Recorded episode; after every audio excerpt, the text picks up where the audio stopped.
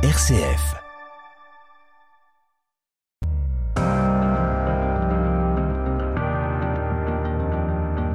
RCF, les racines du présent.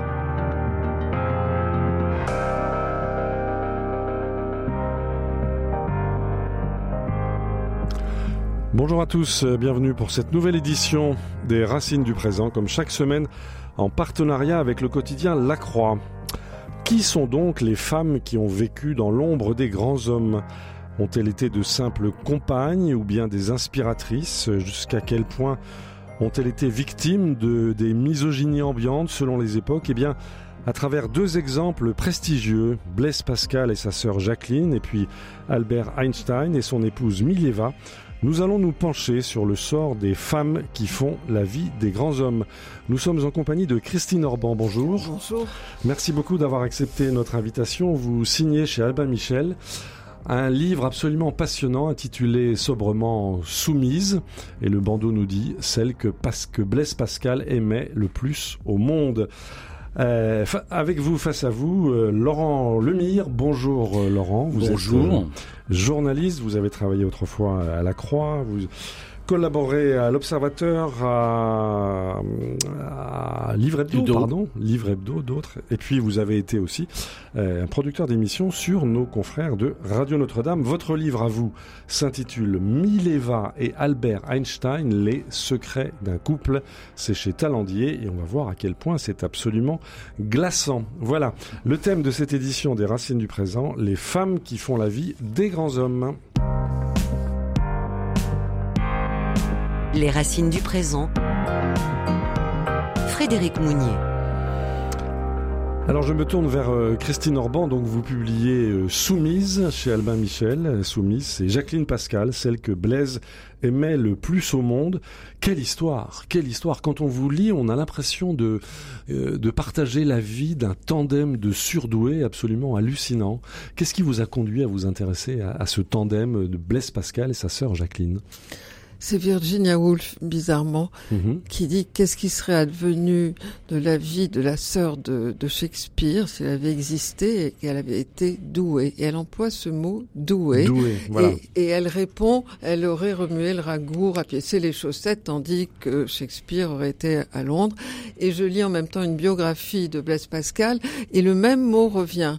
Euh, Pascal avait une sœur totalement mmh. méconnue, qui s'appelle Jacqueline, et qui était douée. Et je me suis mise à faire des recherches sur cette sœur dont on parlait, à mon sens, pas assez dans, dans, oui. dans, cette, dans la biographie, mais c'était pas le sujet, évidemment. Alors, vous replacez la destinée de cette Jacqueline Pascal, qu'on va retracer avec vous. Euh, vous la replacez dans euh, le contexte général euh, du XVIIe siècle et de la place de la femme au. XVIIe siècle. Vous êtes sans aucune retenue concernant la, la place de la femme au XVIIe siècle. Oui, et soumise parce que je pense que c'est une souffrance d'être doué, de ne pas pouvoir s'exprimer, d'avoir des talents, des dons comme Jacqueline Pascal qui va s'avérer une grande épistolière, une poétesse de, de talent mmh. reconnue et primée par Corneille, euh, par euh, remarquée par Richelieu, allant à la cour d'Anne d'Autriche et qui va devoir abandonner finalement euh, aussi parce qu'elle a la foi, parce qu'elle aura d'autres choix évidemment, mais je pense que le siècle le siècle, le XVIIe siècle, est un siècle d'hommes, oblige un peu à ses choix. Mmh. Et puis sinon, elle devait s'occuper de son frère. Elle soignait son frère, qui, que, que j'aime beaucoup, Blaise Pascal, mais, mais qui était un peu égoïste. Oui, Christine Orban, vous dites très bien, euh, un siècle d'hommes, avec un homme extraordinaire, c'est quand même le, le, le, chef de famille de oui. la famille Pascal, oui. qui, euh, contrairement à bien d'autres familles, éduque ses filles aussi bien oui. que son fils Blaise. Oui. Il ne fait pas de différence, vous oui, le montrez très bien. Étienne Pascal, Étienne. le père, qui est une famille absolument remarquable et qui m'a beaucoup attiré. Ah. Bah, c'est une famille qui s'aime, c'est rare. Aimante euh, et savante, vous oui, dites. Vous le dites aimante et savante, oui. exactement. Les deux à la fois. Sont tous surdoués et la mère meurt quand ils sont très jeunes, quand Pascal a trois ans et, Jacqueline vient de naître, puis il y a aussi une grande sœur qui était admirable, et, et il a décidé d'éduquer ses enfants, d'arrêter de travailler, il est, il est, magistrat, pour éduquer ses enfants, et il sent bien qu'il a deux génies dans la famille. Et il a failli... Euh, accélérer l'éducation de, de, Jacqueline plutôt que de Blaise, tellement elle est, elle est incroyable. Et puis c'est un siècle d'hommes, on, on, choisit les hommes et on n'apprend pas les mathématiques aux femmes, la géométrie non. Oui, mais euh, ils se sont, ils, elles se sont répartis les rôles. Vous le dites très bien, Christine Orban. Euh, à lui la géométrie, à elle les rimes, à lui les mathématiques, à elle la poésie. Et tous les soirs, il y avait chez les Pascal des duels de théorèmes contre poèmes. C'est vous qui l'avez imaginé ou bien c'est ah ce qui ben, ressort C'est ce qui ressort, évidemment. Je l'ai mis en mots, je l'ai mis en scène, mais on a la chance d'avoir une, une, grande, un grand échange de, de lettres, donc j'ai pu reconstituer en mon travail mhm. euh, de, de, je sais pas, un roman vrai, vrai roman, voilà, je sais pas comment on appelle. On, hésite à qualifier votre travail. Oui, oui. mais c'est parce que je, je donne de la chair à l'histoire, mais comme disait Yourcenar, toutes les pièces, les pierres sont vraies. Après, chacun reconstitue le mhm. monument à sa manière. Je l'ai reconstitué avec toutes les pierres et même des parties de leur vocabulaire qui sont qui, qui sont tirées de, de leur et même correspondance. Avec des objets, on va le voir dans un instant, mais vous avez tenu entre vos mains des objets qui ont, qui ont été décisifs dans la vie, dans la vie notamment de Blaise Pascal. On parlera de son silice tout à l'heure. Je l'ai même essayé. Vous l'avez même essayé, ça voilà. Fait très mal. Ça. Alors, euh, recitons en, en, deux mots, peut-être avant d'aborder le, le, destin particulier de Jacqueline. Blaise est un surdoué. Blaise est toujours malade. Blaise a failli mourir à un an. Blaise a perdu sa maman très jeune. Mm. C'était compliqué pour lui. Christine Orban. Oui, euh, Blaise, je pense, est, est, assez névrosé finalement parce que quand il voit ses parents s'embrasser, il pleure, oui. il supporte pas l'eau. Euh, il est aquaphobe, oui, c'est ça. Aquaphobe, oui. absolument.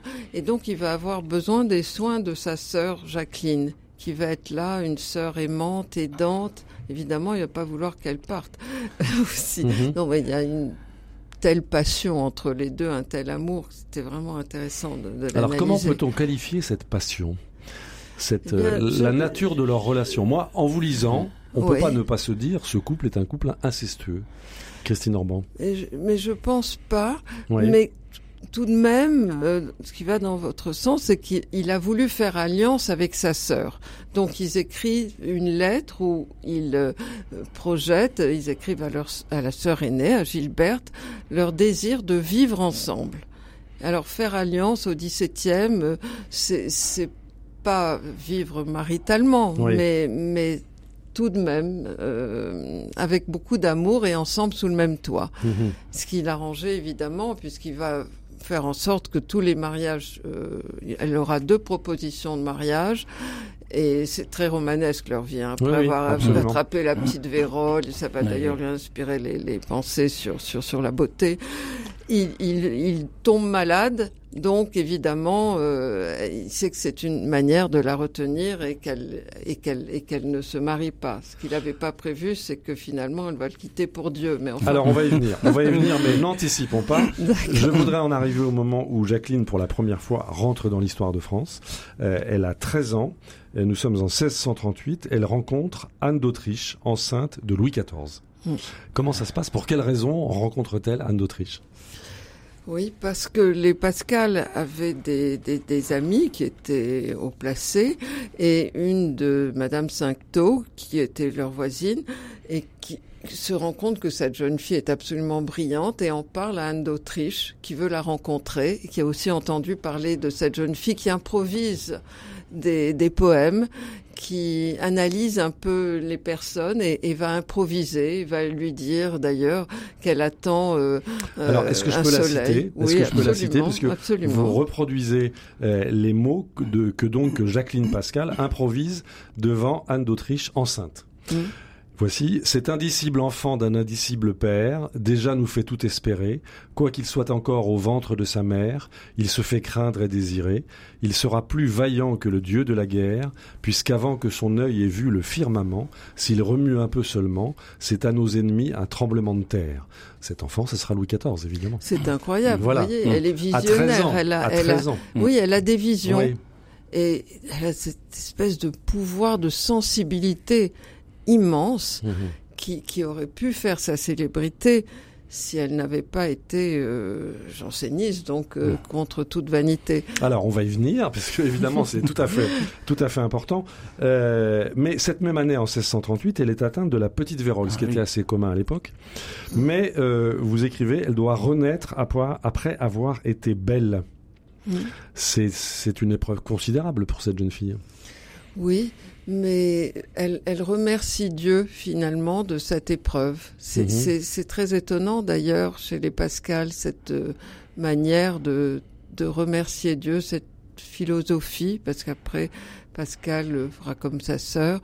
Euh, le, le plus fort des deux dans le couple, faut pas croire que c'est lui, c'est elle. C'est ça. C'est elle c'est ce qui sous-tend tout votre livre, Oui. Christine Normand. Et, et il admire énormément euh, de surmonter cette épreuve euh, avec avec une telle telle euh, joie, presque force. Elle dit que c'est Dieu qui lui a envoyé. Voilà. Et puis, Jacqueline Pascal va être amenée à rencontrer Richelieu, rencontrer le grand cardinal, et même à jouer sur ses genoux pour demander la grâce de son père. Son père s'était rendu coupable, disons, d'un manquement à la rectitude, disons? C'était un redressement fiscal, on, on dirait aujourd'hui. Pas, vraiment. Il, il avait investi dans des, des emprunts d'État et l'État, après la guerre euh, contre l'Espagne, était ruiné et n'a pas remboursé. Ouais. Donc évidemment, il y avait quelques mécontents. Quelques fondeurs. Quelques Voilà. fondeurs, voilà. Voilà, et comme il a été probablement manifesté que c'était très mal vu, on était embastillé pour ces raisons, il s'est sauvé. Et sa fille, pour le sauver, alors qu'elle a eu la petite vérole, va accepter l'invitation de Richelieu de jouer en son théâtre. Ce qui était très difficile, elle avait la peau marquée. Elle l'accepte parce que elle se dit ça va être une, une occasion de le rencontrer Mhm. et de sauver mon père. Et c'est ce qui va se passer. Et Richelieu euh, va, Il est va se séduit. prendre. Il est euh, manifestement va- séduit. Oui, il va la Ouais. mettre sur ses genoux, va l'embrasser et va lui dire je, je vais vous recevoir avec votre père, mais je veux aussi que votre frère, votre sœur, cette famille si belle, euh, viennent tous ensemble. Et il va en effet non seulement le gracier, mais en plus lui offrir, comme il a plus d'argent, le père, il a perdu ses emprunts d'État ou, ou presque tout, euh, il va lui offrir un, un, Un un office. travail, mais un office À à, Rouen. Rouen. Voilà. Un office ingrat, puisqu'il s'agit de collecter les impôts. Voilà, voilà, horrible. Euh, mais ce qui permettra, et nous poursuivons l'histoire incroyable de Jacqueline Pascal, ce qui lui permettra à Rouen de rencontrer rien moins que Pierre Corneille. Pierre Corneille, Et absolument. Et là, Pierre Normand. Corneille va demander, euh, à, enfin, va, va être lui aussi ébloui par le talent de Jacqueline et va, et va lui donner un prix, va lui demander d'écrire sur un certain sujet un, un poème et, et le jury donc vote pour Ja- Jacqueline Pascal, mais Jacqueline Pascal refuse le prix, ne va pas le chercher parce que c'est une vanité. Vous voyez comme elle est. Oui, mais il faut préciser peut-être que c'est à Rouen, à ce moment-là, que font, font leur entrée dans la Mhm. famille Pascal ce qu'on appelait les dévots, c'est-à-dire les jansénistes. Il y a deux médecins qui viennent soigner, euh, qui viennent soigner euh, Blaise.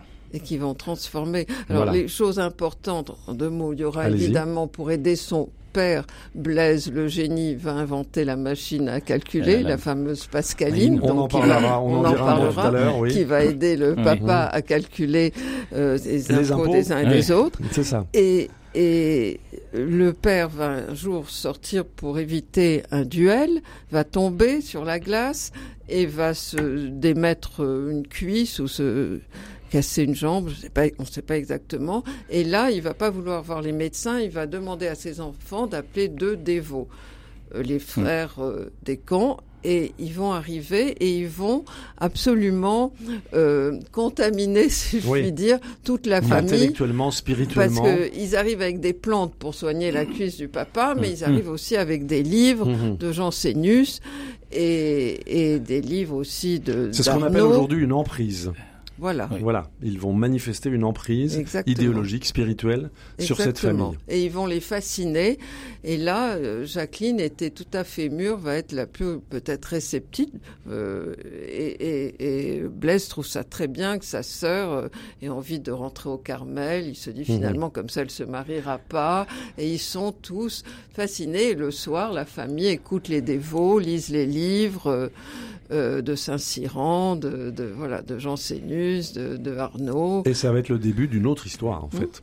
Alors peut-être on va faire une petite parenthèse, si vous voulez bien, mais je me tourne vers Laurent Lemire, qui lui-même euh, a écrit euh, l'an dernier chez Grasset un petit livre intitulé La machine de Pascal, la Pascaline. La Pascaline. C'était vraiment pour euh, aider à calculer les impôts du papa oui, à l'origine, parce qu'il voyait son père euh, extrêmement fatigué par euh, ses longues journées à faire des calculs. Oui, on peut imaginer. on faisait évidemment à la main. Alors il y avait un système très compliqué de jetons, on se trompait, et il se dit tiens, il y a, peut-être un moyen de mécaniser tout ça, ce qui est mhm. quand même déjà, il faut y penser, c'est révolutionnaire. Euh, et il va s'atteler, il a 19 ans, à créer, à fabriquer, à concevoir, fabriquer à Rouen mhm. cette première machine arithmétique qui est la première première au monde. La première au monde. Alors le paradoxe quand même, c'est que son père euh, ne s'en servira jamais.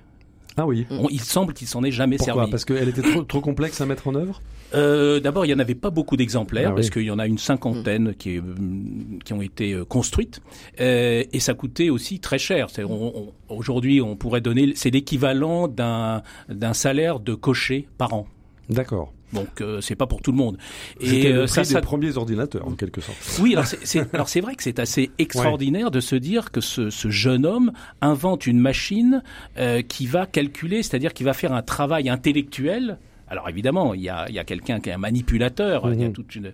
mais euh, c'était insensé. Ça, ça a fasciné beaucoup de gens. Et, et vous le rappelez, euh, Christine Orban, euh, quand il rencontre Descartes euh, pour lui montrer comment fonctionne sa machine, Descartes, qui était un peu jaloux de, de du génie de Pascal, quand même, quand même est, est, est fasciné. Oui, il, est fasciné, c'est ça. Et il semblerait même que Blaise ait rendu fou un certain nombre d'artisans, parce que c'était très compliqué de construire cette fameuse machine. Oui, alors il a travaillé avec des artisans rouennais, mhm. euh, et il s'est aperçu que ces artisans ne comprenaient absolument pas à quoi servait cette machine, et ils en ont construit euh, des faux qui ne marchaient pas, mais qu'ils vendaient. Ah et donc il y a eu déjà une sorte de plagiat. Alors euh, non seulement Pascal, de contrefaçon, oui. de contrefaçon. Donc euh, Pascal fabrique cette machine, mais il invente aussi le brevet parce qu'il va avoir le chancelier Séguier mm. pour qu'il y ait un brevet pour pas qu'on puisse mm-hmm. effectivement contrefaire sa machine. Et puis il va inventer aussi, il écrit le premier mode d'emploi d'une machine. Ouais. Donc tout ça, c'est Blaise euh, à euh, Blaise entre 19, euh, voilà. Alors, Blaise le surdoué, reprenons la, le cours de la destinée de Jacqueline, Jacqueline mmh. la surdouée, que, dont vous avez retracé le destin, Christine Orban, dans votre livre intitulé Soumise et publié ces jours-ci chez Albin Michel. Alors, on a vu que Jacqueline a fait connaissance avec le jansénisme, avec les dévots, et que là, il se passe quelque chose en elle, quelque chose de profond qui va faire basculer sa vie, Christine Orban. Oui, peut-être qu'elle rencontre là le besoin euh, d'âme qu'elle a. C'est une personne extraordinaire, c'est presque une, sainte, Jacqueline. C'est une femme euh, qui, qui, qui adore d'abord son frère, qui a une énorme admiration, admiration réciproque, qui, qui au début voue sa vie, je pense, à, a soigné son frère et, et qui était toujours malade, destinée, il faut toujours malade, donc elle a beaucoup de travail, mhm.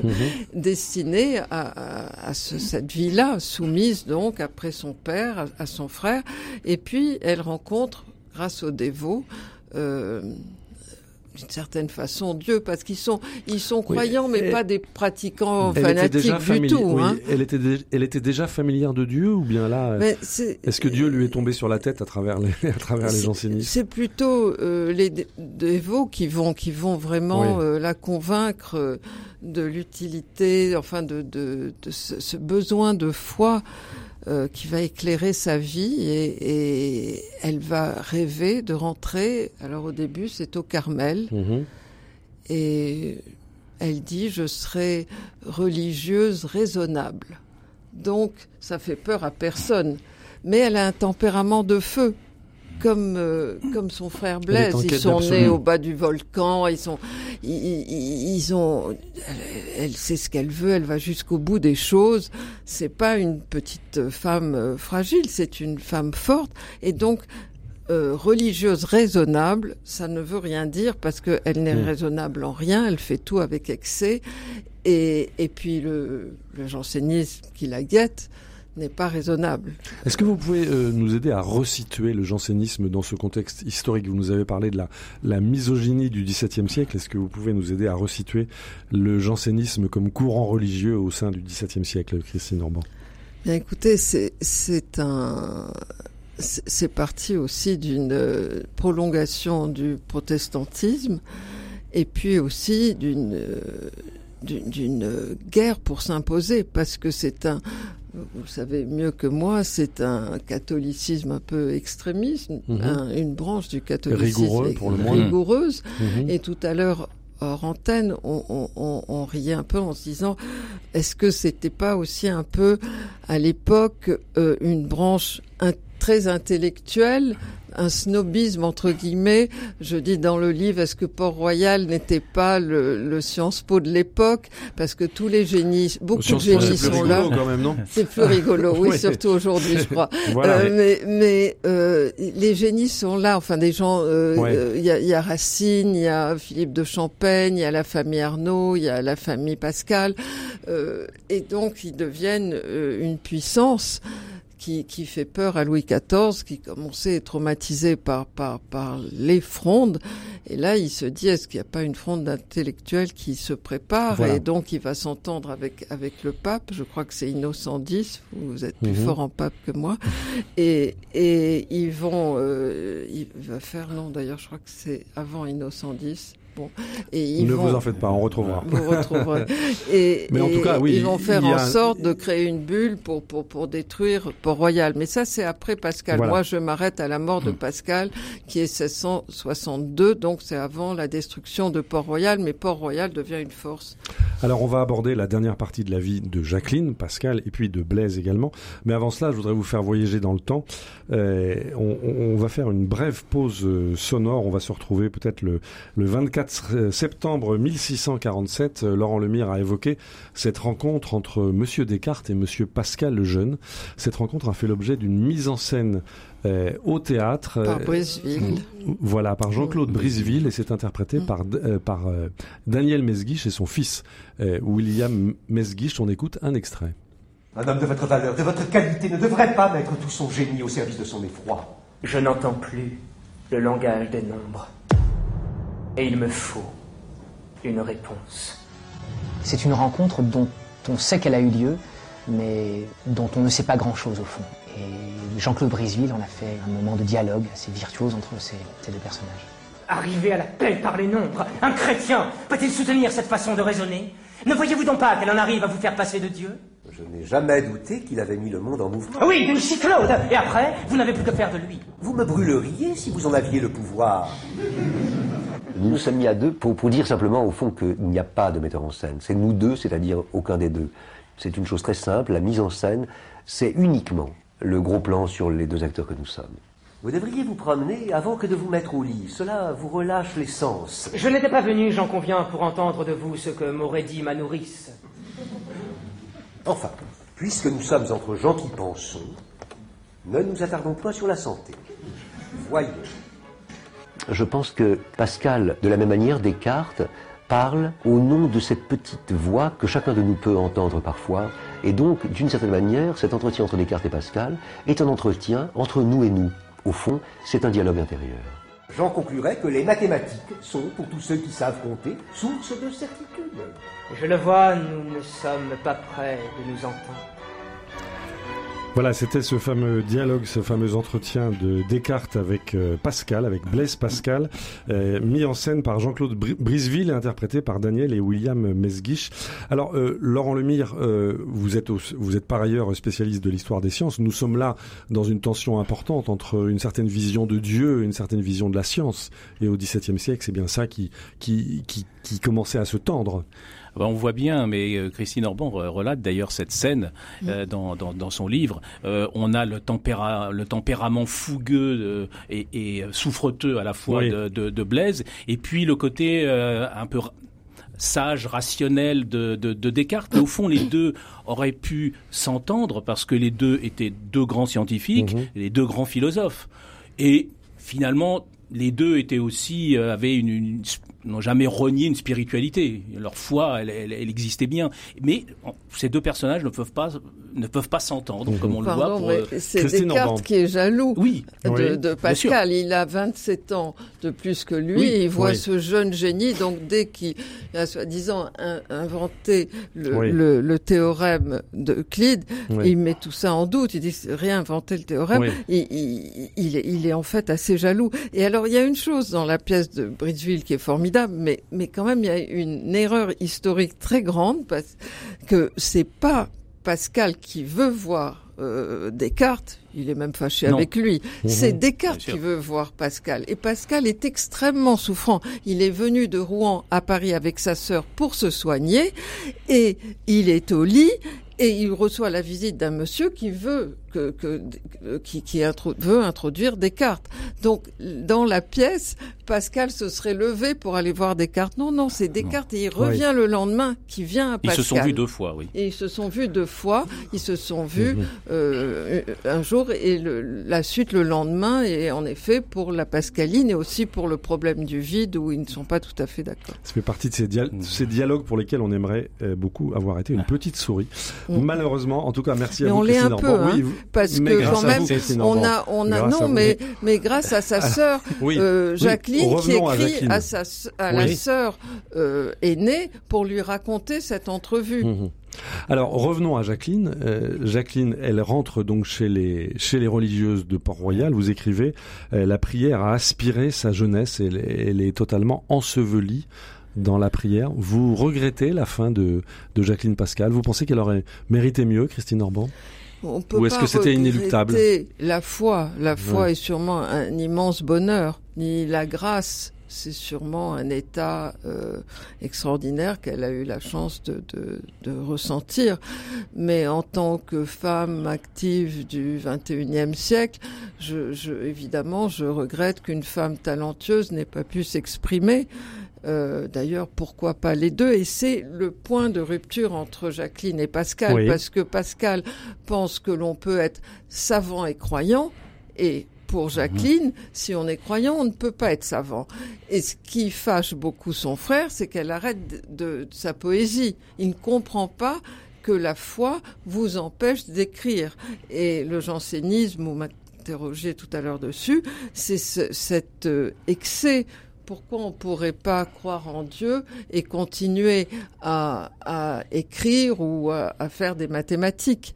Et voilà, et là c'est- impossible pour Jacqueline et, et, et j'ai re- re- recréé deux, deux visites au pa- parloir Oui. où ils vont s'entretenir à ce sujet. Alors finalement, ils vont se retrouver puisque euh, Blaise va décider d'abandonner sa vie mondaine, et qui était assez active d'après ce que vous dites.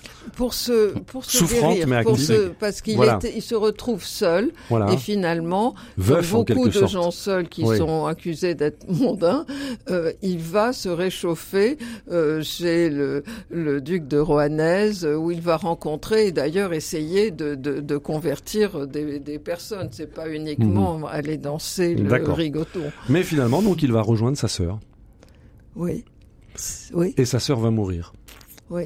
Et lui, six mois après. Six mois après. Ouais. La fin de ce, de ce double destin de deux personnes surdouées, Blaise et Jacqueline, est absolument sinistre. Oui, non, enfin, il la rejoint, mais pas à Port-Royal. Il lui dit, je ne serai jamais, comme euh, on disait à l'époque, un monsieur de Port-Royal.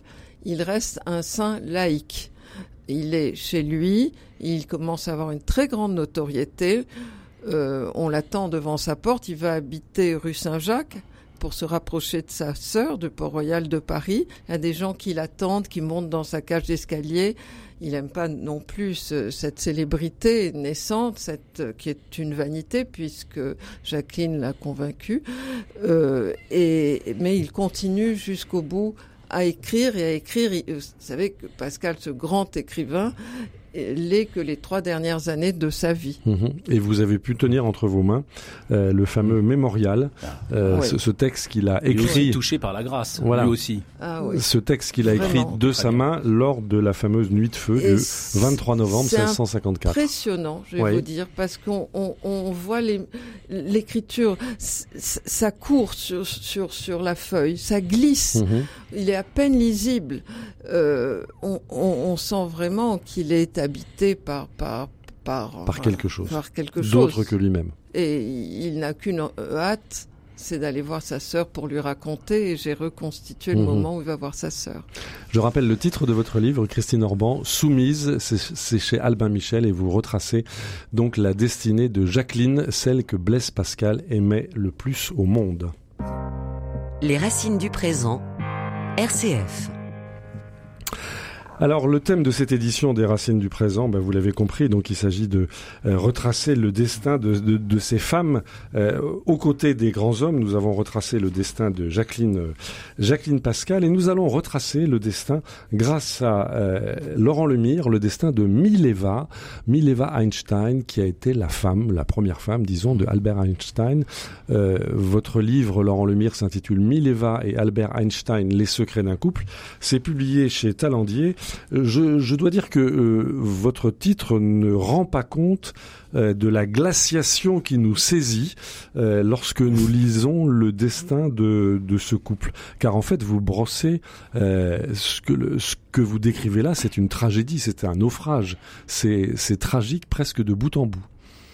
C'est l'histoire, Lemire. euh, c'est l'histoire d'un, d'un, d'un terrible abandon, mais euh, qui avait commencé par une belle, une belle histoire d'amour et de science, puisque euh, nous sommes en, en, en 1897, Mhm. euh, donc à Zurich, à l'école polytechnique, la jeune Mileva Maric, puisqu'elle est d'origine serbe, elle s'appelle pas évidemment encore Einstein, est la seule étudiante du département de physique, Mhm. parce qu'elle est une brillante, Elle est déjà surdouée. brillante, Elle est brillante comme Jacqueline mathématicienne. Pascal. Elle, donc, elle a euh, presque 20 ans et elle Voilà. rencontre un jeune, un jeune étudiant de 17 ans euh, qui s'appelle Albert Einstein, qui lui aussi est un surdoué, qui a un parcours un petit peu chaotique, euh, mais beaucoup moins que celui de, de Mileva, parce que Mileva est une femme à la fin Voilà. du 19e siècle. Il n'y a pas beaucoup de femmes qui accédaient à des, à, à des établissements d'études supérieures, notamment en sciences. Alors on a toujours le cas de Marie Curie, effectivement, qui Elles vient vont à se Paris. croiser du reste. Elles vont se croiser, vous bien sûr. dans votre livre. Euh, mais bon, mais voilà, mais Mileva, de Einstein n'est pas devenue Marie Curie. Non. Non, et cette brillante, euh, brillante étudiante euh, va travailler avec euh, Albert euh, sur ses nouvelles théories. Mais plus que cela, elle, elle va l'aider, si je vous ai bien lu, à construire Bien sûr, sa théorie. parce que elle, elle est une excellente mathématicienne, ce connaît pas Albert, il l'a toujours dit, il a Oui. besoin de mathématiciens, il en a eu d'autres après, euh, pour euh, mettre un peu au clair ces théories et les rendre un petit peu un petit peu plus efficaces. Euh, donc il a besoin de mathématiciens et là il avait avec, auprès de lui non seulement une femme qui le, bah, qui lui tape dans l'œil parce qu'il s'aperçoit qu'elle résout assez facilement des, des, des problèmes compliqués que lui Mhm. d'ailleurs n'arrive pas à résoudre. Euh, et euh, il se dit ben voilà euh, quelqu'un avec qui je pourrais sans doute travailler et puis de fil en aiguille euh, euh, eh bien cette histoire d'amour devient une histoire de science parce qu'ils ont tous les deux envie de réussir elle, Voilà. elle veut véritablement devenir scientifique Ils ont cet Elle- objectif en elle- commun. Elle l'a promis à son Mhm. à, à son père euh, qui l'a qui l'a aidé euh, financièrement parce qu'il y a un coût évidemment pour tout ça. Donc euh, au- à cette époque devenir une physicienne c'était assez rare. Elle veut devenir une femme de science. Et ça aurait pu être le cas. Vous brossez le, le double portrait de ces deux, de Mileva et, et Albert euh, Laurent Lemire, je vous cite, tellement différents, tellement semblables. Elle d'origine serbe, timide, studieuse, volontaire, soucieuse de réussir dans un domaine où les femmes sont rares. Lui, allemand, suisse, américain et apatride de cœur, fougueux, démonstratif, moqueur parfois, à la limite de l'insolence, cherchant des diagonales pour ne pas apparaître fou dans un monde universitaire trop sage à ses yeux. Était-il vraiment fait pour s'entendre Laurent Lemire. Je pense qu'ils étaient euh, totalement faits pour s'entendre au début, puisqu'il Oui. y a une véritable histoire d'amour. Là, euh, là, on a justement les lettres euh, qu'ils ont Mhm. échangées pendant quelques années. Alors, on a effectivement très très peu de lettres de Mileva parce que Albert les a détruites. Enfin, Mhm. on, on peut le supposer. Donc on a plutôt les, les- les lettres d'Albert. Mais on voit bien qu'il y a des, euh, euh, des, des- des échanges amoureux. Alors comme toujours entre ces scientifiques, mais on retrouve ça chez Pierre et Marie Curie, c'est-à-dire euh, euh, entre les euh, je t'aime mon amour, il y a quelques équations qui se glissent, bien évidemment, parce que on parle des professeurs. Et c'est vrai que ce Ouais. sont deux caractères différents. Elle, elle, euh, elle veut réussir, devenir une scientifique, donc elle est appliquée, elle respecte les professeurs, elle suit les cours. Lui, il pense déjà être génial. Il a peut-être pas tort, mais donc il est, euh, il, vient quand il a envie, il conteste un peu les profs. Il survole. euh, voilà, et puis il dit euh, tout ça est très académique. Moi, j'ai j'ai ma manière de faire. Et finalement, ils vont ils vont s'entendre parce qu'elle se dit, il est en train de de, de, de trouver un chemin un peu Oui. un peu nouveau. Il se passe et- quelque et chose. je peux peut-être l'accompagner. Et elle l'avait pressenti. Absolument. Elle savait que ce garçon était un génie. Elle savait, et je pense qu'elle l'a, elle, elle a été l'aiguillon. C'est ça Mhm. qui est euh, véritablement euh, euh, dommage dans, dans, dans cette histoire et très très très injuste. C'est qu'on l'ait oublié à ce point-là parce que sans elle, Albert Einstein aurait été Albert Einstein, c'est évident. Mais il aurait peut-être mis un peu plus de temps. Oui. Alors ils ont eu trois enfants. Oui. Euh, quand même, dont certains vont connaître un destin, on le verra tout à l'heure, euh, plutôt euh, tragique. Et puis, et puis, la situation va se déliter, ça va se, se dissoudre lentement, mais sûrement. ils vont s'éloigner l'un de l'autre. Qu'est-ce qui se passe, Laurent Lemire? Eh bien, comme vous le dites, euh, ils, ils ont eu trois enfants. Et euh, cette femme, puisque je reprends le, le, le titre du livre de Christine Orban, euh, Soumise, parce qu'elle oui. était, elle était, elle était un peu soumise parce que oui. le premier enfant, euh, la fameuse petite fille Liz Earle, euh, elle, est, elle, elle est née hors mariage, c'est-à-dire pendant les études. Et cette petite fille va être abandonnée en Serbie. Mhm. Euh, on ne sait pas très bien ce qu'elle est devenue. Euh, parce que Albert, n'étant pas marié, il ne veut absolument pas renoncer à sa carrière. Et il lui Et demande les deux pas- familles ne veulent pas en entendre parler. et absolument. Oui. Les deux familles, euh, déjà, qui s'apprécient assez peu, parce qu'elle, elle est orthodoxe, Oui. lui, il est juif, donc euh, c'est pas toujours très simple. Et euh, donc, cette petite fille que cette, cette- sa mère est obligée d'a- d'aband- d'abandonner d'une certaine manière, bien, c'est une tragédie pour elle. Et cette tragédie pour une femme va se doubler de la tragédie pour celle qui veut devenir scientifique parce que elle n'aura jamais son diplôme de l'école polytechnique à cause de ça. Et vous écrivez, elle sent alors le piège se refermer. Elle sent le piège se refermer et bien plus, bien plus fort encore, elle dit à un moment donné, j'ai renoncé à mon rêve. Voilà. Donc, euh, c'est fou de pouvoir dire ça. C'est-à-dire que c'est, elle a tout misé pendant des années. Toute sa scolarité a été euh, polarisée sur euh, je veux et j'ai les capacités d'être une grande femme de science. Et là, j'y renonce pour des raisons, eh bien, des raisons. euh, Mais, euh, Pardon, mais Christine le- Orban. Le, cahier de charge Oui. d'Einstein, Ah, ça- quand il lui dit tous les jours il faut ma mes chemises Ça, c'est- repassées. Alors, oui. ça, c'est après. C'est quand ça. C'est après, ça c'est le contrat de quand ça divorce. se défait. Voilà. Oui. Parce que donc après cette petite fille, euh, Albert lui dit on va se marier, c'est pas grave, je te referai un autre enfant. Eh oui. c'est- Et voilà. Oui, affreux. exactement. Voilà, pour lui, lui, il est dans sa voilà, dans sa Affreux. carrière, il est, Il est cruel. euh, il est, il est cruel, Il est absolument. vous cruel, avez voilà, c'est le mot. Et euh, donc euh, né euh, Hans Albert, le premier, euh, premier enfant, le premier des enfants de, de- enfin premier, deuxième enfant Oui. d'Albert, et Émile Eva, qui deviendra un ingénieur, il partira aux États-Unis rejoindre son père, et puis il y aura un autre enfant qui va naître, Édouard. Édouard. Et alors lui, personnage. Là aussi euh, très alors compliqué, sans doute un peu génial euh, parce que il parle très tôt, il a une mémoire phénoménale, mais il s'avère qu'il est schizophrène. Et donc c'est quelqu'un qui a besoin de soins constants et qui va lui apporter ces soins constants? C'est pas Albert, Ben oui. c'est Mileva. Donc elle va s'occuper de ses deux enfants. Et lui va même euh, survivre interné pendant 17 années dans un asile. Il, oui, il mourra euh, en 1965 euh, Voilà. à, à Zurich, c'est-à-dire qu'il euh, il mourra bien après Mileva et bien après Albert Et dans un asile. oui, et totalement abandonné par Albert, du reste, qui n'a, Complètement. qui n'a pas manifesté aucun signe d'intérêt pour l'un ou l'autre de ses enfants. Aucun. Voilà. Ce qui est Et lui, il n'avait pas envie de, que, que l'on dise qu'il avait un enfant euh, posant des tas de problèmes Mhm. euh, psychiatriques. Alors vous écrivez là en Lemire euh, euh, que donc euh, Milena, pardon, oui Mileva, pardonnez-moi, que Mileva était la femme d'un homme de plus en plus génial qui s'occupait de moins en moins d'elle. à vos yeux, il s'agit de l'amour mis à mal sur l'autel de la science à ce point-là. Euh, oui, parce que euh, avant ce que, ce que rappelait Christine Orban, c'est-à-dire le, le, moment où il y a une, une séparation, parce que euh, il se marie euh, en 1902, je crois, et, et, il divorce en 1918. Mais mmh. bon, en, en fait, ils vivent très peu une dizaine d'années ensemble.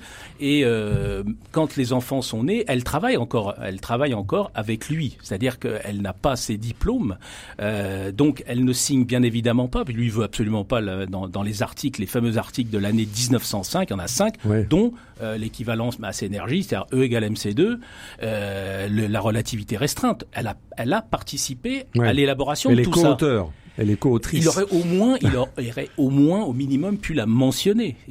Absolument pas. Et il s'en tire avec une pirouette, évidemment, en disant, mais nous ne faisons qu'un. Nous ne faisons qu'une pierre à Einstein. Alors, on va, on va quand même, Facile. on va quand même euh, évoquer l'aspect le plus sordide de la situation ah. que, que, Christine Orban a souligné tout à l'heure. C'est ce, ce, fameux contrat du 18 juillet 1914. Euh, Albert Einstein, écrivez-vous, Laurent Lemire, mmh. présente la liste de ses conditions si elle veut rester au domicile familial.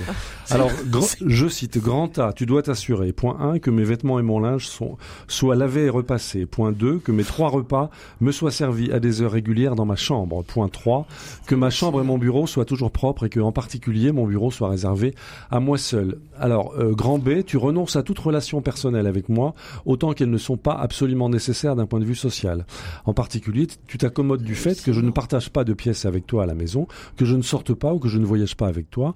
Euh, tu dois attendre de moi aucune intimité, tu ne me le reprocheras en aucune façon, tu dois quitter ma chambre ou mon bureau immédiatement et sans protestation si je le requiers. Euh, on peut difficilement faire plus horrible. Le, genre ça, ça s'appelle de l'esclavage. oui, c'est ça. C'est de l'esclavage, ah, pur et simple. Et à tel point que euh, on se dit quand on voit ça, donc ça, c'est après le, le, le, il a une relation avec euh, avec euh, sa sa cousine Elsa, euh, qu'il épousera, qui sera donc sa, et sa il tombe également amoureux de la femme de cette cousine. Et oui, alors à un moment donné, il sait plus très bien s'il propose le mariage à la fille, parce que cette cousine a déjà elle est divorcée à des de, de, grandes filles, et il propose il, effectivement à l'une des filles en disant mais si tu veux, ta mère sera d'accord, si tu veux, on peut se marier. Enfin, bon, complètement euh, aussi absurde. Mais alors c'est vrai que ce contrat euh, terrifiant, on se dit c'est pas possible. Euh, elle va, elle va pas le signer. Elle va pas. elle, elle, dit oui. Elle dit oui. Et euh, elle, elle, se rétracte évidemment parce que c'est, c'est intenable. Et les amis, les amis d'Albert, les scientifiques qui sont là, se disent tu vas trop loin. Ah oui, quand même. bien sûr, tu vas trop loin et parce qu'il essaye de la euh, de, de, la dégrader en disant qu'elle est insupportable, euh, elle est dépressive, euh, elle est acariâtre. Enfin, lui, il fait tout sur le dos toutes les. Ce qui est un grand classique, mais oui, bien sûr, bien sûr. En, en l'occurrence. Euh, une question précise, Laurent. Cette, ces agissements sinistres et cruels n'ont-ils pas porté préjudice à, à l'aura de Albert Einstein? Est-ce que c'était connu à l'époque? Non, parce qu'il a tout fait pour que ce ne soit pas connu. Quand je dis ses amis physiciens, c'est le petit cercle mhm. d'amis. Heureusement que pour documenter tout cela, nous avons une des grandes amies de Mileva, Elena, qui elle aussi était d'origine serbe, euh, qui, qui et avec leur correspondance, euh, on voit bien euh, comment s'est déroulée cette, cette, histoire. Sinon, Albert, évidemment, il en a fait aucune, il en a, il l'a jamais mhm. évoqué un seul instant. Il y a que ses, ses proches. Euh, oui, donc ça n'a pas porté atteinte à son auréole. Non, absolument pas. Alors, on va faire une petite pause musicale si vous le voulez bien, parce que un peu de douceur dans ce mm. monde de brut. Il se trouve que Albert Einstein était un grand musicien, qu'il adorait Mozart, et que à ses yeux, euh, je le cite, la musique de Mozart est si pure et si belle que je la considère comme la beauté intérieure de l'univers lui-même. Voilà des paroles qui contrastent assez fermement avec euh, sa vision de la relation homme-femme. On va écouter quelques mesures de la sonate pour piano numéro 16 de Mozart.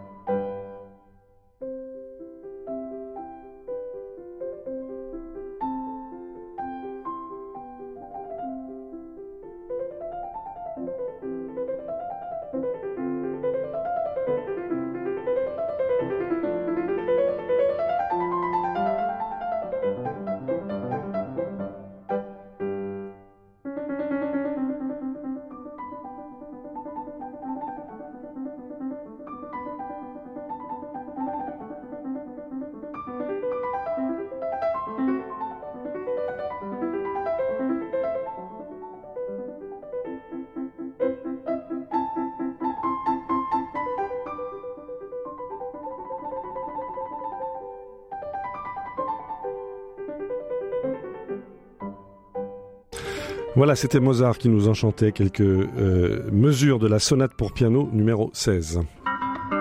Les racines du présent, Frédéric Mounier.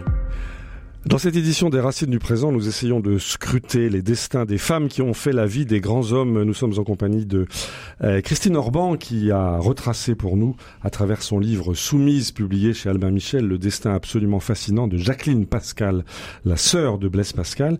Et puis nous poursuivons notre conversation avec euh, Laurent Lemire qui publie chez Talendier Mileva et Albert Einstein, Les secrets d'un couple. Alors on vient de le voir euh, Albert Einstein, en tant qu'homme marié, est vraiment un sale type. On peut dire les choses comme elles sont. Oui, on peut le dire. Euh, voilà. Mais pourtant, il y a eu des, des rencontres qui auraient pu changer. Notamment, il y a une rencontre qui aurait pu changer la vie de Mileva. C'est lorsqu'elle a rencontré Marie Curie. Marie Curie, qui elle-même est une femme de science et qui euh, a pu accéder au statut qui finalement a été interdit à Mileva. Que s'est-il passé pendant cette rencontre, Laurent Lemire? Alors elle rencontre euh, Marie Curie, qui est donc euh, veuve, euh, qui avec euh, Pierre Curie à ce- cet accident, et c'est la scientifique la plus connue de son époque, et on voit sur les photos dans l'ordre des congrès, c'est la seule femme, et Albert rejoint ce petit, ce petit cénacle. C'est à l'occasion de l'une de ces rencontres qu'elle, euh, euh, qu'elle fait la connaissance de Marie Curie, et évidemment elle est fascinée, mais je dirais que c'est un peu trop tard, Ah oui. parce que euh, elle se dit mais faits. comment comment euh, elle a un échange avec Marie Curie en disant mais comment euh, euh, concilier sa vie euh, de scientifique de, de, de ce niveau-là de haut niveau avec sa vie de femme? Et Marie Curie lui dit mais moi j'ai deux filles Ève et Irène et euh, je peux je les élève il y a et, le- leur père n'est plus là puisqu'il est mort et je, je on peut le faire Ouais. mais euh, ça, elle, elle se dit j'aurais pu j'aurais pu avoir ce destin là et c'est trop Elle tard se et dit il y a une ça, sorte- ouais. oui et on voit très bien qu'entre les deux femmes Ouais. et il y a, le courant passe parce que Marie Curie voit bien que cette, elle, elle admire évidemment Albert pour euh, euh, son, son génie scientifique, mais je suis pas sûr qu'elle soit fascinée par le, le, le bonhomme. Par l'homme lui-même, oui. Voilà. c'est ça. Et donc, euh, Mileva a dû souffrir encore plus en rencontrant Bien- Marie Curie. Bien sûr, parce qu'elle se dit que je- elle aurait Oui. pu être une femme comme cela. Mhm. Elle rencontre aussi, euh, parce que évidemment, euh, quand à partir de 1905, il devient euh, assez célèbre. Après, il devient professeur à Berlin. C'est là que les, les choses, puisqu'il il a sa, sa, sa maîtresse euh, avec sa, sa cousine Elsa.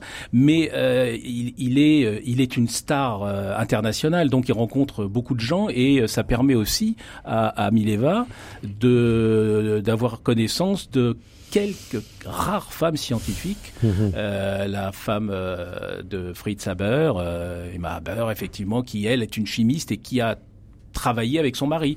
Et qui a signé avec son mari. Donc, euh, Donc on, c'est euh, possible. c'est voilà, c'est possible. Si, ça si- aurait si on veut, possible. quand on prend Pierre et Marie Ouais. Curie, il y a une sorte d'égalité, c'est-à-dire que Marie Curie a toujours eu un respect pour les travaux de Pierre et Pierre pour les travaux de Marie. C'est vraiment le couple dans euh, tout ce qui peut fonctionner au, au- au mieux, Mhm. je dirais. Dans euh, alors que chez Albert et Mileva, c'est totalement l'inverse. C'est déséquilibré. Mhm. Euh, Christine Orban, vous qui avez travaillé pendant deux ans sur le destin de cette femme euh, soumise, euh, Jacqueline Pascal, c'est le titre de votre livre chez Albin Michel. Que vous inspire le destin de, de Mileva Einstein? Mais ça me révolte. Oui. Alors évidemment, je me demandais, en lisant votre livre merveilleux, si euh, Marie Curie, en effet, lui avait pas donné un peu de complexe parce que elle a eu des enfants. Pourquoi elle n'a pas travaillé à côté? Alors c'est sûrement à cause de, de la personnalité d'Einstein qui, qui ne lui a pas laissé la place du tout. Mais on se dit peut-être qu'elle aurait dû plus se battre sur ce terrain, qu'elle a été trop soumise. Alors là, pour le Mhm. coup. Euh, elle lui a trop fait confiance et c'est très révoltant, je dois dire, euh, le destin de Mileva. Très révoltant. Mais qu'est-ce qui fait qu'elle a été soumise? Est-ce qu'à est qu'il y a un moment, elle n'a pas consenti à une certaine servitude volontaire, Laurent Lemire?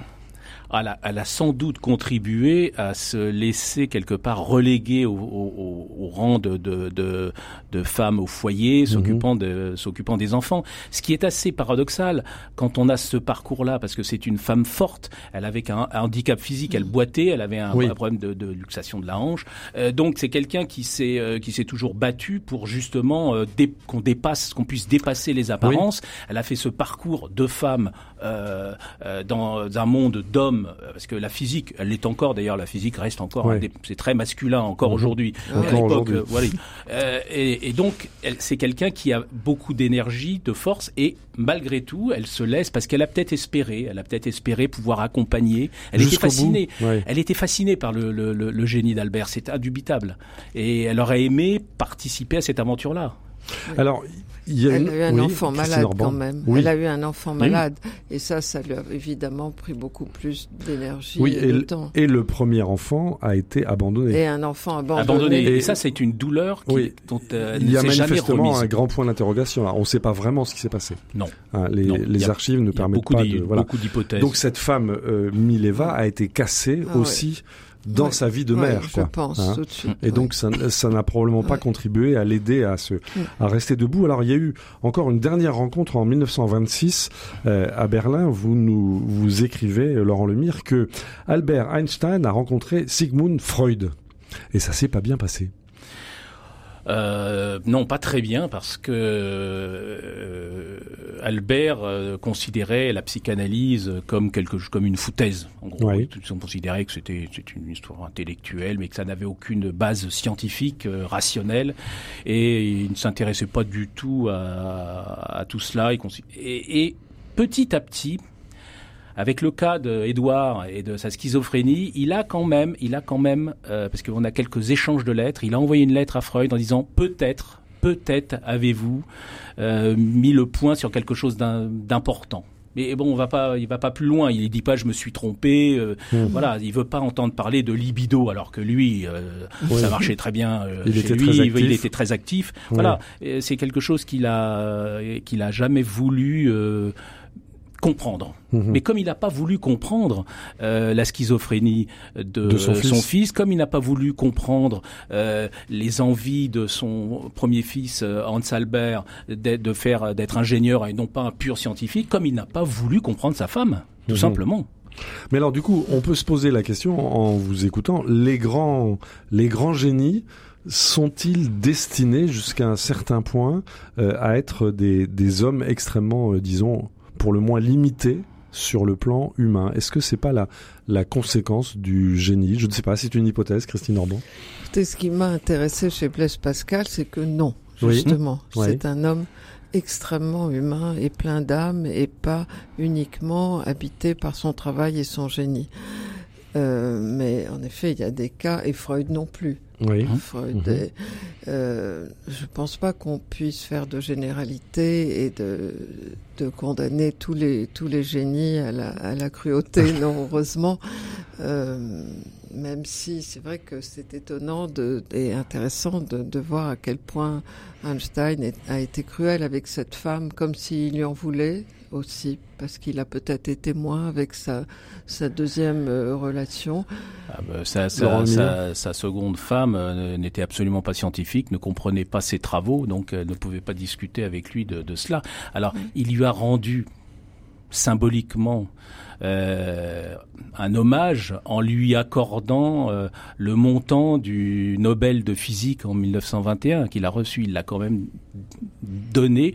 Ça n'a pas été sans mal à Mileva. Enfin, c'était pour élever les enfants. Alors. Euh, ça a fait l'objet d'une négociation, écrivez-vous aussi. Oui, d'une négociation, mais on a aussi considéré que c'était une reconnaissance, au moins, tout au moins, un peu plus que symbolique, de de, de sa participation. Enfin, c'est un peu faible. euh, Christine Orban, nous arrivons euh, malheureusement au terme de cette passionnante conversation. Euh, si on revient sur cet itinéraire croisé de Blaise et de Jacqueline Pascal, qu'en reste-t-il aujourd'hui? Que nous disent-ils aujourd'hui? Quel est leur, euh, leur enseignement pour aujourd'hui, Christine Orban Écoutez, euh, ça va être les 400 ans de la naissance de, de Blaise Pascal. Mhm. Et j'espère beaucoup qu'on va en parler parce qu'en effet, euh, Jacqueline Pascal est presque inconnue, alors que selon Victor Cousin, c'est une des femmes les plus importantes du XVIIe siècle. Euh, c'est d'ailleurs grâce à lui qui a réédité ses lettres et qui a beaucoup participé à la faire connaître. François Mauriac a écrit aussi sur mhm. elle.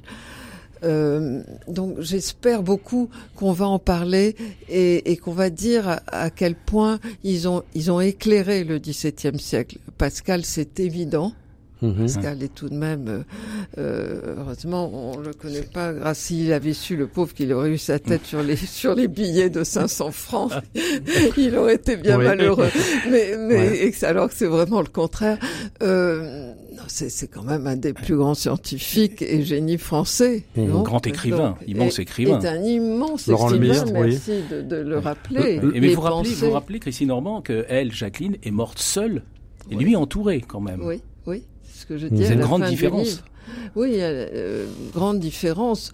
Euh, lui, euh, finalement, dans, dans, dans la, la reconnaissance et elle dans l'oubli. Lui dans la lumière, elle dans l'ombre. Euh, Voilà. Elle seule, lui entouré. euh, oui, C'est absolument fascinant. Mais elle a C'est fascinant d'un choisi. bout à l'autre. Oui. Elle a choisi la solitude et Port-Royal, elle Ouais. l'a choisi. Donc elle est soumise, mais pas totalement non plus, puisque elle, Oui, elle elle va choisir sa soumission à Mhm. Dieu. Ce qui n'est pas le cas de choisi. Mileva. C'est pas le cas de Mileva. Donc elle est libre. Mm. Et peut-être que les femmes, à ce siècle, en ce siècle d'hommes, le XVIIe siècle, choisissaient euh, l'abbaye parce qu'elles étaient plus libres.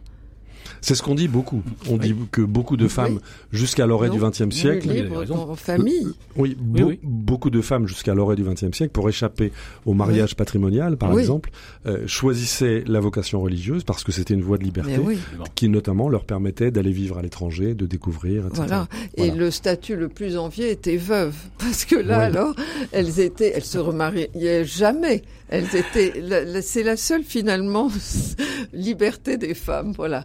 C'était quand elles tragique, étaient veuves. oui. C'est tragique. C'est oui. tragique. Parce que les mariages étaient organisés, évidemment, et très souvent sans amour. Un dernier mot, Laurent Lemire, vous qui avez travaillé aussi sur Blaise Pascal, puisque je rappelle que vous avez publié chez Grasset La machine de Pascal. Mm. Pascal, c'est avant tout un grand écrivain ou un grand scientifique? C'est difficile de séparer euh, l'un de l'autre. euh, je pense que c'est à la fois les, les deux parce que c'est un c'est un scientifique majeur parce que euh, euh, la machine arithmétique, mais c'est aussi euh, euh, le début des calculs de probabilité. C'est lui. Mhm. Euh, donc euh, la- les- le travail sur le vide, la pression. Le, le- on, on- parle Ouais, encore de Pascal. C'est une unité. C'est une unité de mesure. Ouais. Et puis évidemment, c'est un écrivain magnifique. Sublime. Enfin, il a tous les génies. Il a, il a- Voilà. là, le style du 17e, c'est Bah lui. ouais. Un grand merci à vous pour votre enthousiasme, pour la passion Merci, qui vous anime l'un et l'autre autour du destin de Jacqueline Pascal. Je rappelle le titre de votre livre, Christine Orban, Soumise, c'est- c'est chez Albin Michel. Et puis Laurent Lemire, Mileva et Albert Einstein, les secrets d'un couple. Et on a vu à quel point ces secrets sont tragiques et glaçants. Un grand merci à vous deux. Un grand merci également à notre réalisateur Pierre Samanos. Vous pouvez retrouver cette émission ainsi que les références des livres, des nombreux livres de nos deux invités sur le site de RCF. Évidemment, vous pouvez nous écouter en balado-diffusion, en podcast, en marchant, en courant, en vous transportant, en faisant grève, en travaillant. Bref, tout ce que vous voulez. Et en tout cas, un grand merci à vous pour votre fidélité. À la semaine prochaine.